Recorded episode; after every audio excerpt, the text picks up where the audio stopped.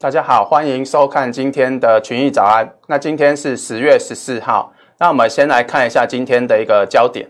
那首先第一则是呃，昨天苹果呃早上苹果是有发表新机，那但是因为五 G 的一个零件价格是比较贵，所以它的一个售价也有比前代再贵一百美元左右。那第二则新闻是呃，川普交易的艺术，那能否翻转他的一个选情？那第三则，新一轮纾困卡关，美股跟金价昨天都做一个同步拉回。那第四则是呃，美国的一个呃 NOAA 报告预期呃反声音进一步的一个增强。那我们先看到呃苹果的一个发表新机呃股价呃历届的一个发表新机之后股价的一个变化。那这一次的一个呃苹果 iPhone 十二它是推出四款，那其中指标当然是 iPhone 十二这一档。呃，新机，因为它呃在预期来讲，它的出货比重大约会占四成五左右，所以它的定价来讲，就是呃会比较反映在股价上面。那只要定价呃略高于市场的预期，那瓶盖股的一个压力相对就会比较大。那因为这一次因为是从四 G 跳到五 G，所以它成本相对会比较高一点。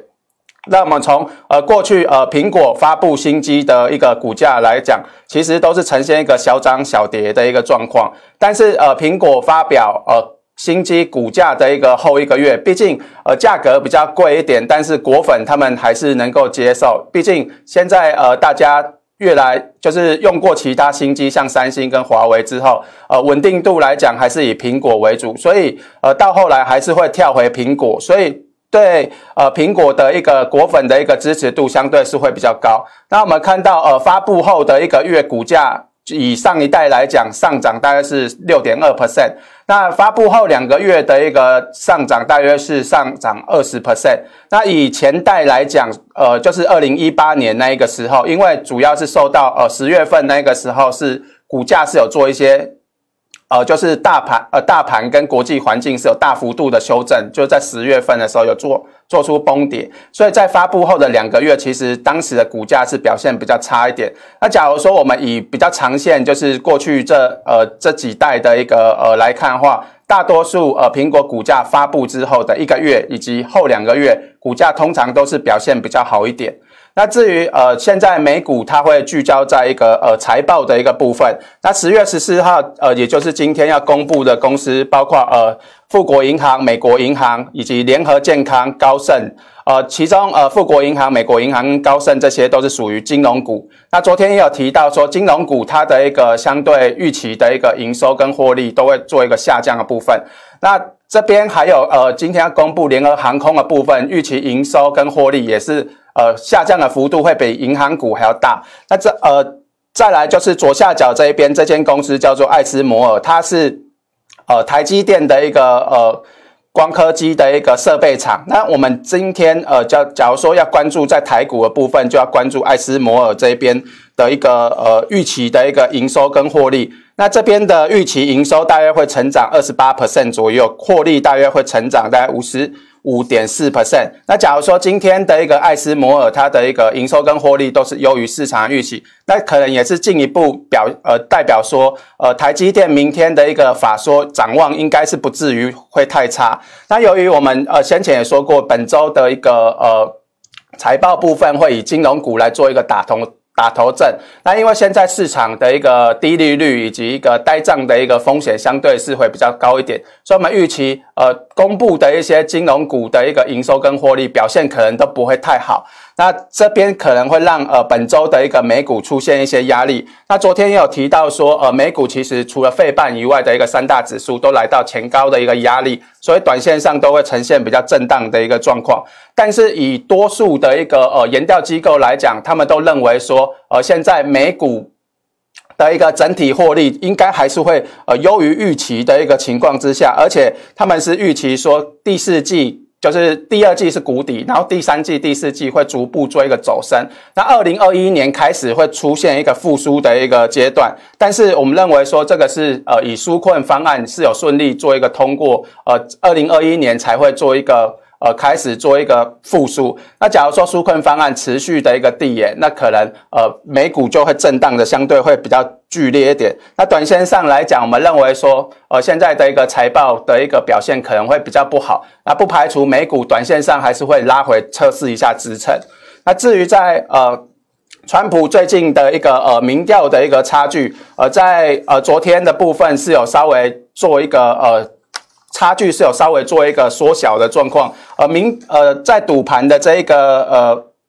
呃民调的差距也有稍微做一个缩小，但是在呃拜登在摇摆州的这一个呃领先的幅度其实是较昨天有稍微做一个扩大。那我们来谈谈说刚刚提到焦点的部分是呃。川普的一个交易的一个艺术，那因为现在呃，川普他直接呃跳过了第二轮的一个总统辩论，那直接攻第三轮，那现在越来越多选民呃认为说呃，也就是说不爽川普呃在救济方案迟迟没有过，所以认为说。我们现在就是不想要投给川普，只要把呃选票呃支持拜登的话，等到拜登当选之后，纾困方案还是一样可以通过。那川普他在一九八七年的时候，他有出一本自传，这本自传叫做《交易的艺术》，那内容是有提到一个高于预期的条件，让对手无从下手，那反复无常的变化给对手施加压力，那最后给出次优的条件，这样子对手就会呃能够接受，那也会达到川普的一个。呃，想要的一个结果。那假如说大家有印象的话，我们看到新一轮纾困方案一开始共和党提的，它是五千亿。但是后来是改到一点五兆到一点六兆，甚至呃最近十月九号是来到了一点八兆。那民主党的部分是从一开始他们是要三兆，那现在是一路降到二点二兆。那到二点二兆跟一点八兆，其实差距已经剩下四千亿左右。那由于现在市场最早的预期是只要超过一点五兆就表现得算是不错，所以。就是超过一点五兆，就是市场的一个利多。那这个利多就会让股市、金银跟原物料都会呈现一个上涨。那川普现在就是打算说，呃，透过刺激方案来提升经济成长的一个预期。那这个可以让他在第三轮的一个辩论拿出呃有利的一个经济的一个打经济牌来争取的一个选票。那刚刚有提到，就是说现在因为川普在这边一拖再拖，所以很多选民原本是支持他的。但是现在是转为要支持拜登，因为毕竟拜登当选之后，呃，选完之后，那个呃新一轮纾困方案就是会通过。但是呃，假如说川普在最近就已经提早呃通过了一个纾困方案，这一些选民反而会反过来呃再度的一个支持他，所以民调有可能呃因为这一个呃他的一个呃交易的艺术有机会做一个呃载幅。做一个缩小，当然这个是呃主观的一个预呃的一个预测，但是后续是否会这样子表现，就是还要继续再做一个观察。那昨天美股的一个表现来讲，呃科技股短线上的两天反弹之后，呃昨天是有出现一个比较震荡的一个整理。那类股表现部分，呃消费性类股跟通讯类股相对比较抗抗跌。那这边呃昨天的部分是以金融跟能源类股表现是相对是比较差一点，有呃。另外就是在呃房地产的部分表现也是比较差一点。那昨天呃拜登的一个呃概念股部分经过一天的整理之后，昨天又出现了一个大涨，像这个 CKS 昨天又涨了大约。呃，五趴左右。那其他的一个个股，像是这个 DQ 的部分，也有涨大约呃八点二趴左右。那 Apple 的部分，呃，在发表前是上涨六点三五 percent，那发表之后股价是出现一个震荡，是下跌二点六 percent。至于在 Amazon 的部分，可能最近呃会公布它一个呃会员日的一个销售，那市场预估说会员日的一个整体销售应该会突破百亿元。那这个呃研调机构大概是预估是九点九。呃，九十九点亿元，那其中美国部分大概会销售大概是六十一点七亿。那这一边呃，过往三年会员日卖比较好的，就是像是智慧电子锅、任天堂 Switch 以及平板电脑。那相关在台股这边的供应链，就是可以稍微做一个留意的部分。那至于在美股四大指数部分，目前呃都是来到前高附近的一个压力。那费半之后，呃，现在创高也是开始做一个整理。至于台股部分，呃，之前呃。金融股它是有公布呃字节的一个九月获利是有出炉，那金融股也是受到了一个台币汇损的一个影响，所以呃九月份的字节获利比八月份还要减少不少。那这也代表说我们一开始认为的一个呃汇损的部分可能只会在金融股，但是现在呃发现到不管是呃，不管是电子股还是金融股，甚至传产类股，都出现大量汇损的一个情况，那压抑昨天台股的一个表现。那昨天呃，不管是台积电还是呃大盘，昨天都是收了这个吊人线。那这个吊人线其实呃相对来讲是对大盘去攻是相对比较不利的，所以我们认为呃短线上台股还是会持续的一个整理。那至于在呃大立光的这股部分，股价是持续的一个。向下彻底。那原本预期说，只要 iPhone 十二这边定价稍微呃跟上一代差不多的话，呃股价短线上有机会止稳。但是呃因为刚刚有提到，现在呃新一代的 iPhone 比上一代大概贵了一百美元左右，所以我们认为说可能还是会向下继续呃测试这一个轨道下缘的一个支撑。那近期外资也是持续的卖超。那我们呃观察一下轨道下缘的支撑支撑是否有手，那看后续是不是会反映。呃，一个呃，iPhone 新机出货的一个状况，但是以中线来讲，呃，大力光的因为少了华为占营收大概两成左右的一个华为，所以会让它的的一个中期的股价已经没办法回到呃过去的一个龙景。那呃，在新台币的一个部分，因为呃央行的一个干预以及呃昨天外资买超的幅度是有稍微做一个缩小，所以呃昨天的一个台币的高点已经没有再像呃前天。